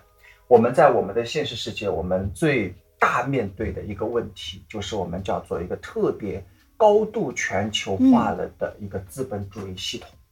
我在我的书里面也专门讨论过这一点，它是把没有任何空间在它的外面啊，它全部把它整合进来。所以在这个秩序里面，其实我们今天我们看到，就是它实际上是一个富者越来越富啊，那个这个我们知道穷穷人的机会会越来越少的这样一个秩序，因为它整个是按照资本逻辑在运转。所以我们有一个要看到有一个这样一个点，就是元宇宙带来的这个可能性，它其实是一个会马上被。一个我们叫做一个原原有的一个资本的逻辑所侵吞，所以在这个意义上说，我们在元宇宙里面，实际上我在我的啊书里面专门讨论了，其实你是一个啊我们叫做玩家啊或者叫 player 玩者，但实际上你是一个嗯 laborer 啊，你又是个劳动者。那在这个意义上说，你实际上是非常难真正的在元宇宙里面去期待一不同的。可能性不同的宇宙的可能性，因为现实的逻辑会紧密的追进来，会把元宇宙完全吞没掉。就像我们之前您刚刚讲到一个非常好的一个啊对比，叫大航海，这个就是一个其实在早期资本主义里面一个非常好的案例。当年你知道欧洲整个其实已经发展到一个特别大的一个瓶颈啊，因为。欧洲本身的这个市场也好，资源也好，非常的小，非常的有限，密集的战争都无法解决它的一个啊发展问题。但是，哎，我们叫做所谓的地理大发现，我们用这个“发现”这个词就很好玩，对吧？因为它本来就存在，它那边本来就有那边的那个文明，所以“发现”这个词已经取决于我们有一个对啊叫欧洲中心主义的视角。那实际上就发生一个同样的事情。就是欧洲整个把它的原有的逻辑给延伸出去，那边的所有的可能性啊，原有的发展全部停掉啊，甚至文明本身就灭绝掉，然后整个就变成欧洲的啊这样一个，所以殖民这个词听上去好像很无害，我只是一批人到另外一个地方去生活，其实它本身带来的是一个原有的啊欧洲的这个逻辑，直接把它。对应到一个所谓的新大陆啊，这个大陆本来就存在啊，它不，它不是一个新的大陆，但是它变成了原有的资本主义逻辑下面的一个新的空白的空间啊，生长空间。元宇宙可能同样的会面临这个问题。如果说我们要在元宇宙里面啊，当年我记得二十年前啊，当时有一批学者啊，他们在讨论叫赛博空间的。一种可能性，一种潜能的时候，都带着非常啊美好的愿景。但是二十多年过去以后，发现它跟我们的现实的逻辑没什么大的区别，甚至更糟糕。在赛博空间里面，你的发言可能更无所顾忌，你可能更加肆无忌惮的去网暴别人。所以，我们如何来思考元宇宙？我们一定要在我们的现有的这个世界的批判性的分析的基础上去探讨。啊，如何在元宇宙这个并不独立的，它甚至在能源的、在生态的等等面向上，都深层次的依赖于我们这个世界来支撑的这样一个所谓的宇宙的话，我们如何去界定，如何去期待它的发展的可能性？它会把我们现在的既有的问题啊进一步放大，就像我们说到人工智能也一样。人工智能是不是直接是一个解药，对吧？解决我们现在的，我们以前马克思说啊，我们可以真正的变成一个自由人，就是我们早上可以去，对吧？去去 去外面逛一圈，下午去钓个鱼，晚上去看看书。但是这个意义上说，我们有了人工智能，其实这些可能性已经在眼前了。但是问题在于什么呢？问题在于现有世界的它的原有的逻辑，它并不会被改变的前提下，那这个人工智能来了，它带来的可能性恰恰是使得我们今天大量的人没有可能去跟人工智能去竞争，所以你有了很多的所谓的你可以自由支配的时间，但是这个自由，按照用马克思的话来说，这个是自由睡大街的自由，对吧？你是有很多时间的，因为你不被需要了嘛。你可以，但是你哪你哪可能饿着肚子去，对吧？去再再去钓鱼，去 去看书呢？去做一些你想做的事情。所以我们一定要看技术带来的可能性。如果说我们对这个技术本身它的潜能有所期待的话，我们一定要有这个意识，它技术自身不会直接带来真正意义上的社会性的变革，所以它只可能加剧和放大已有的逻辑。所以我们不能说我们有一个学派叫加速主义政治学派，啊，这前两年非常火。他们的意思就是说，我们今天的人类面对的问题，行星面对的问题，其实都不用担心。我们只需要让用技术呈现出加速指数级增长的可能性。我们只需要用一切资源保证技术的增长远远超过我们今天的问题的增长的速度，那新的技术就能解决既有的问题。那这是一个其实蛮有影响的一个学派，但是他们恰恰就是在我。前面提的这一点上面犯了一个大错误，他们认为技术直接就能够解决我们的社会性的问题，啊，直接就不需要在任何的社会性的变革，已有的社会性的秩序可以按照它的既有的方式不去动它，我们不去触碰它，只需要把技术啊，这个人工智能也好，对吧？然后能源技术也好，认为直接就能够解决既有的问题，但是并没有。啊，这是一个我们叫做 wishful thinking。我就想到这个书的最后一部分，其实是一个比较学术的讨论，就是由于我们现在面对的现实世界发生了变化，我们面对的呃技术发生了变化，所以您提到就是政治学不再是预测之学，它应该聚焦的是一种改变世界的可能性。这个给了我很大一个启发，因为我觉得预测是。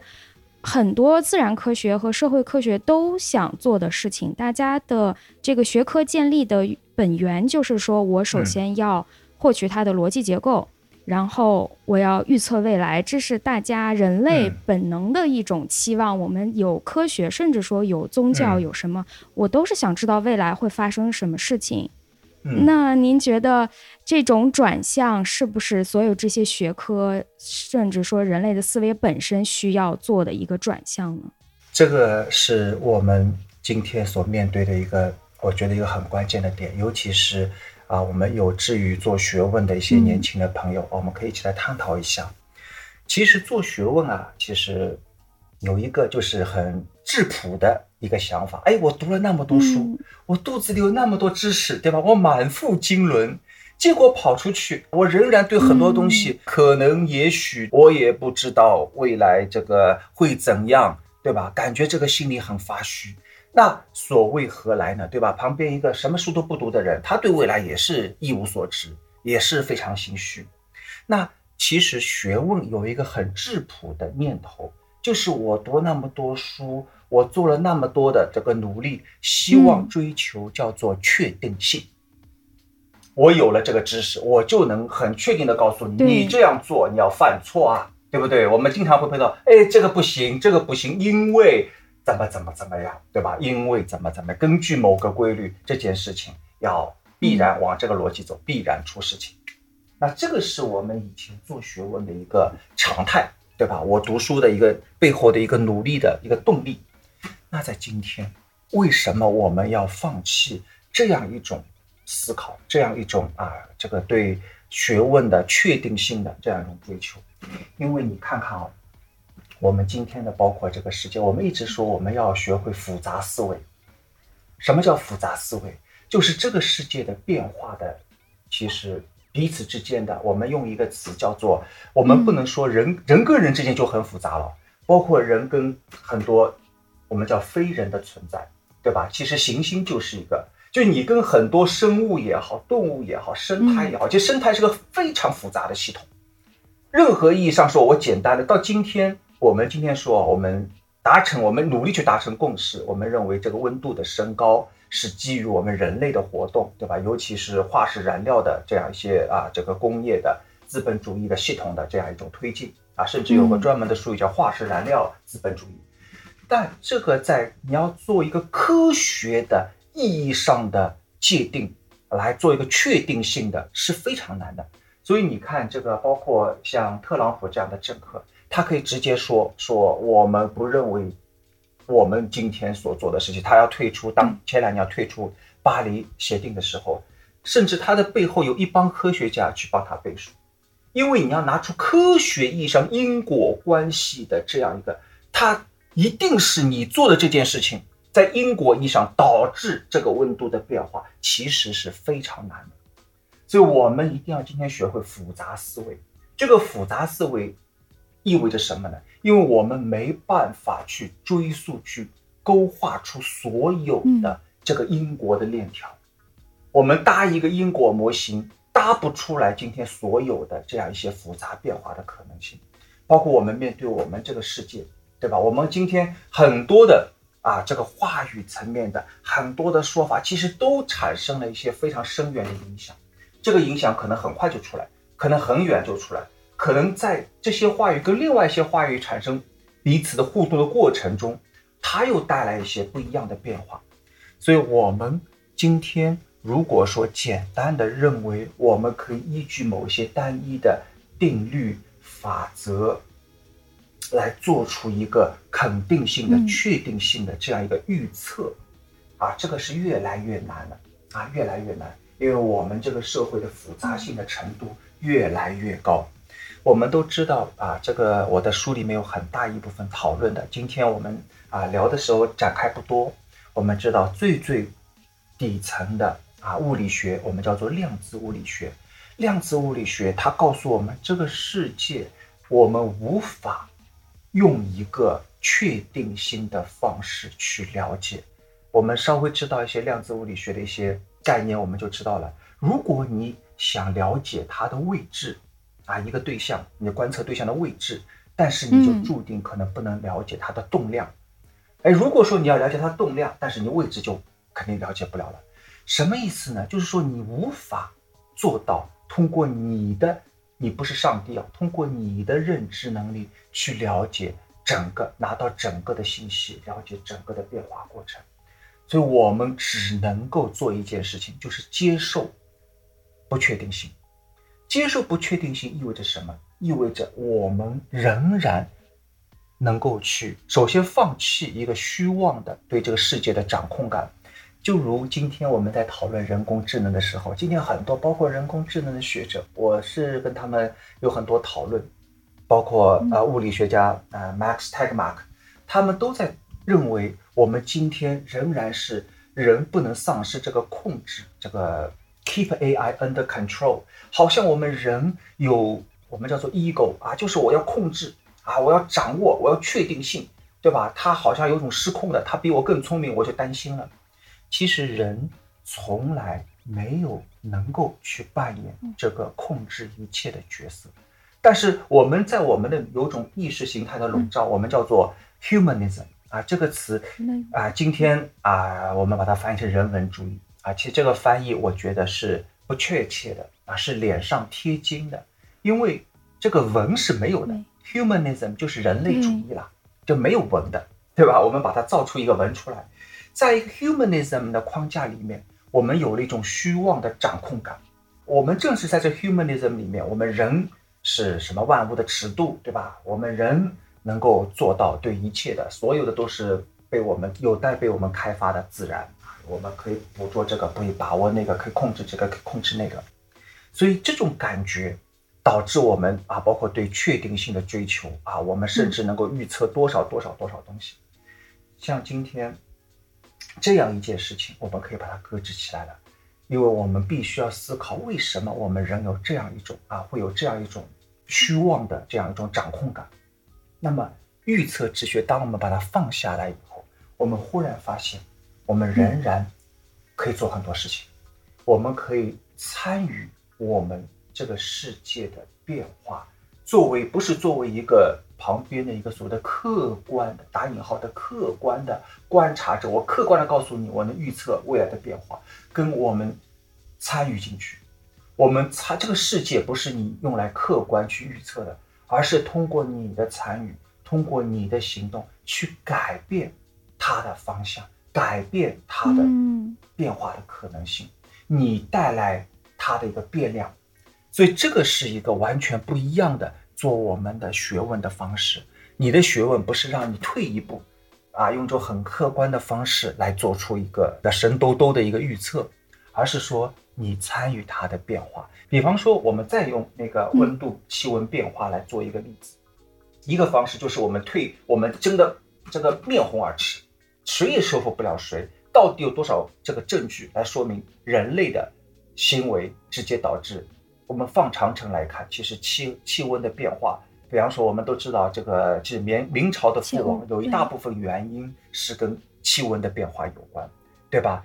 那这个人跟气温变化没什么关系啊，对不对？在人正在人之前，这个行星的气温变化大得很呐。所以在这个意义上说，你与其退一步争得面红耳赤，还不如我们以我们的一个方式去参与进去，去参与改变。如果你认为这件事情是值得去做的，对吧？这件事情是我们甚至携手起来，有一定意义上影响在一些小范围，因为每个人，对吧？甚至一个都是在他的身处这个情境里面去影响。比方说，很简单。我少扔一个塑料袋，我做好垃圾分类，很可能这个塑料袋就不会在一个很复杂的啊，这个甚至很难追索，但是最后 end up 在海底一个鲸鱼的肚子里面，对吧？他最后他活活饿死，因为塑料袋是没法降解的。就是在我们我们甚至很难勾勒出，就像今天我们有一个很极端的话叫做蝴蝶效应，其实蝴蝶效应是太夸张了，没有那么夸张，什么南美洲一个蝴蝶扇扇翅膀。对吧？一个暴风雨在北大陆啊，北这个北半球，这个很难的。但是实际上，这些我们去追索复杂的那些变化的过程是很难。但是我们有有可为的是什么呢？我们在当下，我们用什么话语去思考？比方说，你觉得科啊，我们叫做那个生态性的话语，嗯，使得我们 be a better man，更尊重我们面对的一切的事物啊，生物也好，非生物也好。啊，或者这个行星也好，我们不把它作为就在我们手边，不断可以去榨取，不断可以去欺压，对吧？似乎我们做什么东西，他都逆来顺受的这样一个对象。我们学会尊重他，我们学会不把自己放在 C 位上面，这个使得我们自己 be be a better man，对不对？那如果这个是一个你认为值得去做的，那我们可以用介入性的方式去参与，去改变。这个世界的可能性，所以这个是我们从我们今天的做学问的角度可以去真正的去做的。所以社会科学，我们把它一直叫做科学，这个科学其实是很成问题的，因为社会的科学其实最后它的科学性来自哪里呢？它不就是来自于一个个去调研？但是我们要知道。你收集来的这些想法，有可能这些啊，别人给你填的问卷，哎，不就是随便填填的嘛，对不对？甚至问题都没看，拿个拿个礼物就有的时候，首先它非常不科学。第二个，即使你认为你拿到的是别人真实的想法，但是这个想法背后，它其实受到一个我们叫做很大的一个意识形态的当下意主流意识形态的控制，对吧？比方说我是接受特特朗普主义的，那你让我怎么填，我肯定是。这个热血沸腾的认为这个 mega 最好，那真正的意义上，你与其做这些这个靠不不是很靠谱的，还不如真实的去介入这个世界的变化，去改变它的现象，去改变介入性的改变这个世界，按照当下的方式去发展。所以这些工作其实很值得去做。这就是当我们仍然最后可以回到 Karl Marx。马克思有一句很著名的话，就是他的所啊，就叫叫做费尔巴哈的第十一条论纲。他在评论费尔巴哈的时候，说到第十一条那个论纲的那句话是很经典的。他说：“以往的哲学家，他们埋头于解释世界的事情，但是恰恰最关键的事情，the point is to change the world，去改变这个世界。因为如果你只是做一个解释性的工作，实际上你是啊，那你的解释仍然本身是，尤其是很多人是带有一个我自己把它装到一个客观的这个，对吧？我的解释是最客观的，我的解释是可以用来预测未来的。那这个意义上，你的工作的分量跟你自己主观性的、主体性的投入进来，去改变这个世界的它的未来的可能性。那这两件事情。马克思说：“我们恰恰不能忘记，我们要做好大家不光是说做学问的人要注意，我们可能有一个新的转向。每个人活在这个世上，都是这个世界可能改变的一个小小的分子。我们都可以做一些自己力所力所能及的事。对我，我再补充一个，我是非常喜欢有一本书的书名，这本书我也是推荐给很多出版社，他们。嗯，结果都没有翻译出来，因为太难了啊！这个这个作者是一个量子物理学家，但这本书本身其实是很适合人文社会科学的啊，这些学者也好，学生也好，年轻人年轻人也好来阅读的。这本书的题目叫《Meeting the Universe Halfway》，就写的很棒，就是它是我们把它理解为，就是你是在半路上遇到宇宙，感觉很高大上啊，其实很简单。如果你了解刚刚我前面讲的，我们这个世界的底层啊，我们叫量子物理学研究的，就是我们这个世界底层的一些现象，那它就带来一个非常直接的一个思考，就是我们人，我刚刚说了对吧？这个作为量子物理学家，他可以用非常实验的方式去做观察实验结果，但是他只能告诉自己，我不可能掌握我研究对象的全部。对吧？我前面讲了，我观察到了动量，我就注定不知道它的位置。那这个意味着什么呢？意味着，用就用这句话，这句话我觉得非常棒，就是你只可能跟这个宇宙的一半碰到，就是你读了饱读诗书，你再有很多知识，你只可能了解这么一半的宇宙，看到这个一半的宇宙。这个一半的宇宙，我们前面也聊到，这是一个深加工的宇宙。这使得你呀变得啊，我觉得有了这样一个思考以后，其实你在你的生活中会发生很大的变化。像我自己也是，就学问能够帮助你改变你很多啊，我们这个在这个世界中生活的方式，你会变得很谦逊，你会变得非常有耐心，你会很期待听别人的说法、别人的意见。这个是一个很大的变化，因为你。再读的书，你知识大到什么地方，仍然有一大部分宇宙是黑暗的，是你不知道的，是在你的这个世界的外面。我们今天啊，很容易犯的毛病就是聊聊着聊着就变成了，哎，你这个，哎，你怎么怎么不懂啊？这个知识我都跟你上次说过了，你这个道理也不懂，等我再给你再讲一遍，然后怎么怎么样？在这个意义上说，其实我们如果说用我刚刚前面讲的，我们有一些量子思维的话。你可以稍微停一停，你可以学会去倾听。